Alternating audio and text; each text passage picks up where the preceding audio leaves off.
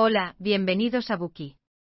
Hoy vamos a desvelar el libro 21 Lecciones para el siglo XXI. Según las estadísticas del Centro de Datos de Internet IDC, la cantidad de datos generados a nivel mundial en el año 2008 fue de 0,49 zettabytes ZB. Si suponemos que un libro tiene 200.000 palabras, eso equivale a 1.400 trillones de libros que pueden llenar 280.000 bibliotecas.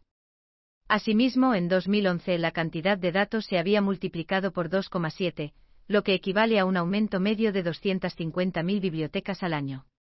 Afortunadamente la inteligencia artificial ya puede procesar una gran cantidad de datos y nos permite disfrutar del avance tecnológico que aporta a nuestras vidas. Sin embargo, cuando nos beneficiamos de la tecnología, ¿hemos pensado alguna vez en la posibilidad de que la IA nos quite el trabajo, acceda a nuestros datos e incluso tome decisiones por nosotros? Cuando se llegue a este punto, ¿cómo sobreviviremos? El libro 21 Lecciones para el siglo XXI de Gerari aborda precisamente esta cuestión. Aquí el autor no solo adopta una perspectiva histórica, sino que abarca una amplia gama de áreas de conocimiento, biología, sociología, psicología, filosofía y religión porque cree que los individuos pueden tener una influencia directa en el mundo. Conocido como el joven genio, Yuval Noah Harari es un historiador que se doctoró en la Universidad de Oxford. Además de este libro ha publicado otros dos bestsellers mundiales, Sapiens. De animales a dioses, una breve historia de la humanidad y Homo Daus, breve historia del mañana, que completan su trilogía. A diferencia de los otros dos libros, el que vamos a comentar hoy es más instructivo y se centra más en los retos a los que se enfrenta la gente en el momento actual. Desde su publicación, el mencionado libro ha ganado una enorme popularidad y una amplia atención en todo el mundo, y hasta ahora se ha autorizado su publicación en más de 20 países. En él se pueden encontrar 21 temas significativos sobre las soluciones relevantes para el futuro de los seres humanos, los cuales serán presentados por este y que leeremos hoy en tres partes. La primera habla sobre los desafíos que plantea la era del auge de la información a los seres humanos. La segunda hace referencia a cómo los individuos pueden encontrar la verdad y la tercera plantea la manera en que los individuos pueden prepararse para el futuro. Primera parte, los desafíos que plantea la era del auge de la información al ser humano. Como ya se ha mencionado, nos encontramos en la era del auge de la información que plantea varios retos a los seres humanos. El primero se refiere al empleo. Es muy probable que en el futuro muchos de nosotros perdamos nuestro trabajo y, en consecuencia, nuestro valor como personas ya que el empleo es considerado como la base de la supervivencia. Sin embargo, en la actualidad muchas personas creen que la inteligencia artificial IA, si bien puede sustituir a las personas en la realización de trabajos sencillos y repetitivos, permite también disponer de una gran cantidad de mano de obra para realizar tareas de mayor valor. No obstante, los trabajos creativos o propensos al cambio como los de pintores, músicos, médicos y abogados, no pueden ser sustituidos por robots. De todos modos, aunque por ahora es así, la IA posee dos capacidades de las que carecen los seres humanos, la conectividad y la renovabilidad. Es decir, conectarse a través de Internet para compartir datos y actualizar la reproducción.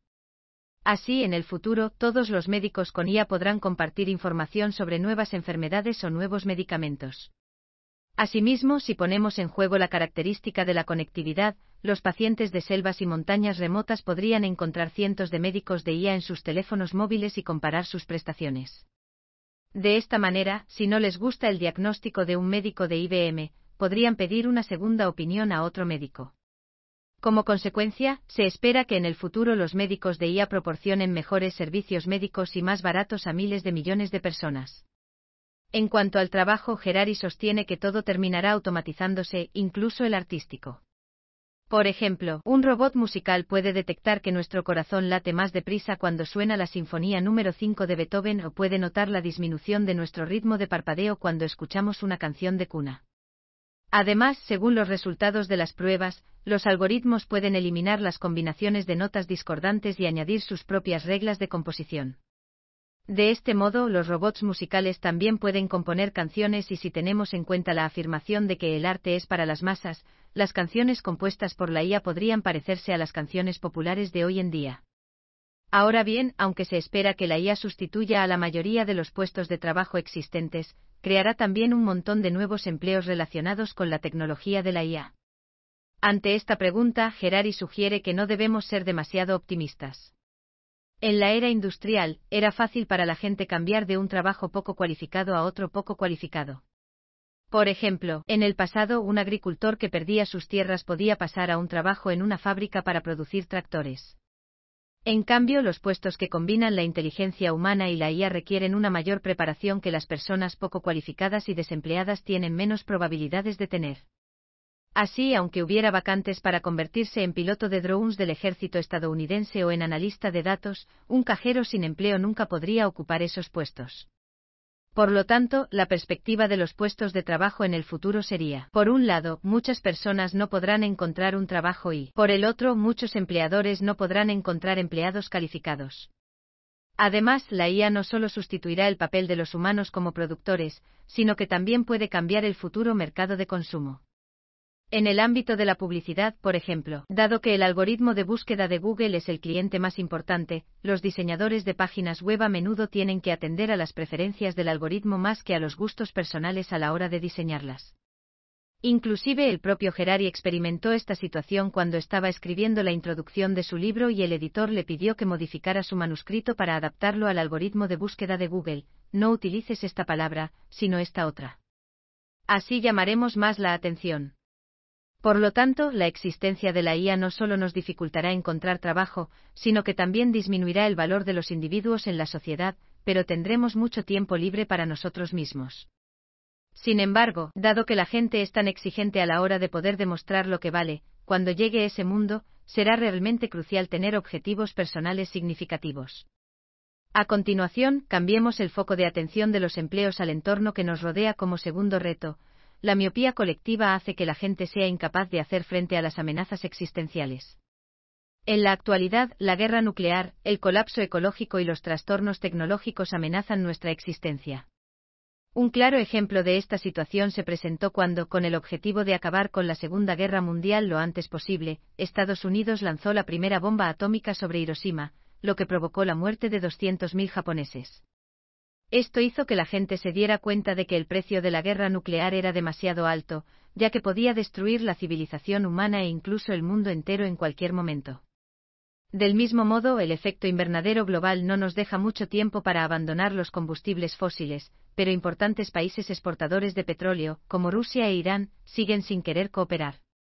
Algunos incluso niegan la existencia de este problema, haciendo como si no pasara nada porque es probable que sus países se hundan económicamente si el petróleo y el gas natural fueran sustituidos de repente por fuentes de energía renovables.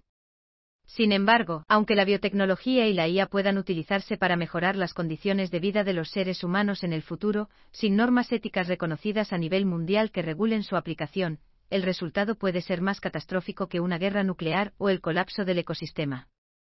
Además, estas tres grandes amenazas no son solo cuestiones globales, sino que se promueven y potencian mutuamente por lo que es imposible que un solo país elimine estas amenazas por sí solo. En consecuencia, los países de todo el mundo deben cooperar para encontrar soluciones. No obstante, cuando se trata de intereses nacionales, la mayoría de nosotros nos convertimos inevitablemente en nacionalistas que se aferran al principio de nuestro país primero.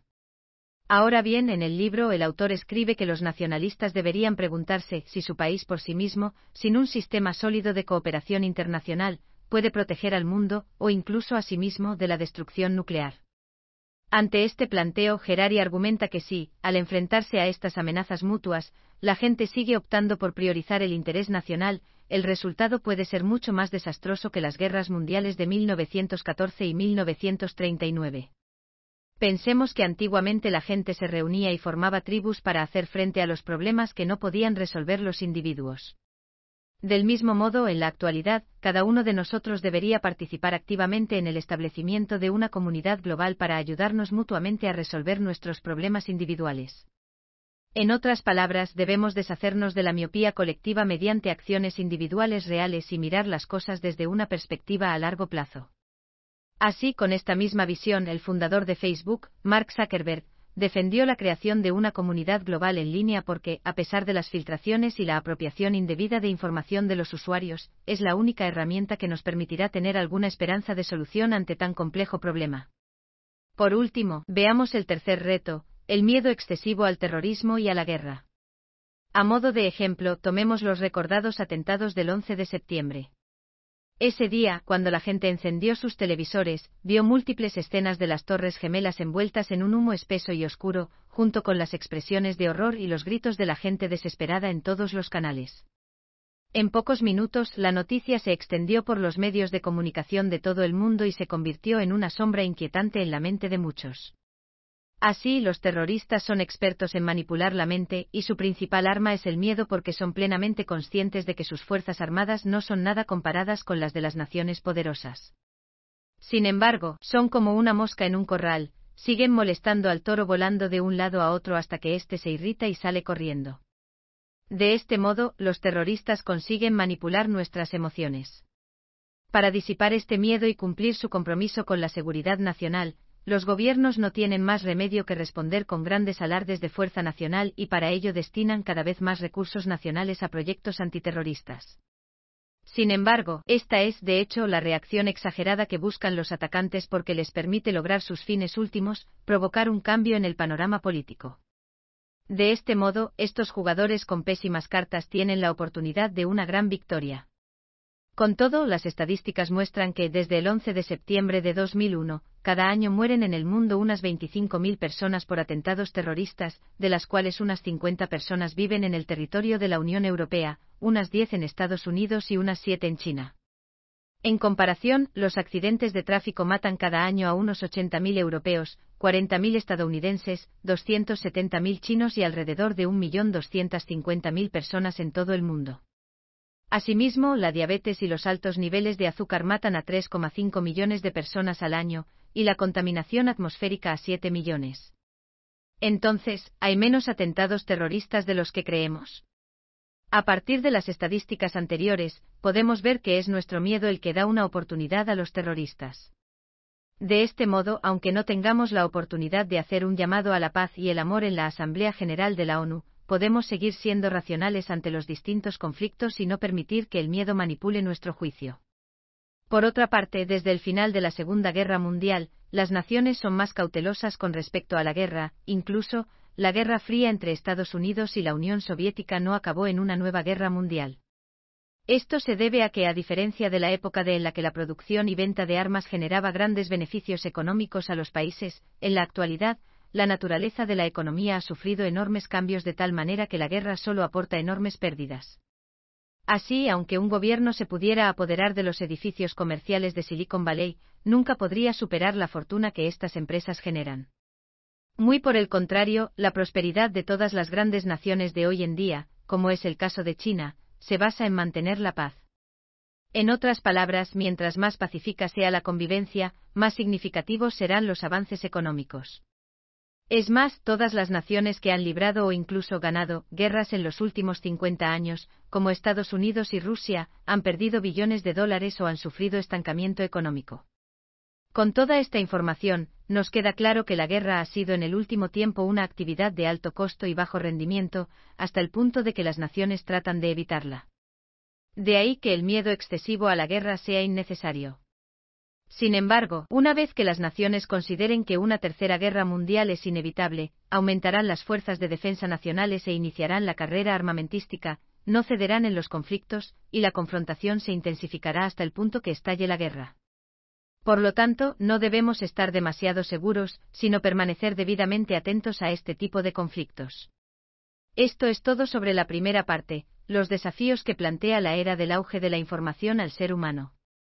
Para resumir, el primer reto planteado hace referencia a la posibilidad de que en el futuro perdamos tanto el empleo como el valor como individuos, de ahí que sea crucial tener objetivos personales explícitos y significativos. El segundo reto explica que la miopía colectiva hace que los seres humanos sean incapaces de hacer frente a las amenazas existenciales. Asimismo, ante las tres grandes amenazas, la guerra nuclear, el colapso ecológico y la disrupción tecnológica, el autor sugiere que todas las naciones sean previsoras y se mantengan unidas. Así, los individuos deberían promover el desarrollo de una comunidad global y asumir las responsabilidades del destino de la raza humana. Por último, el tercer reto remite al miedo excesivo al terrorismo y a la guerra. Aquí el autor sugiere que tratemos ambos conflictos con calma y racionalidad, y evitemos que el miedo manipule nuestras acciones. Gracias por escuchar. Compruebe el enlace de abajo para desbloquear el contenido completo.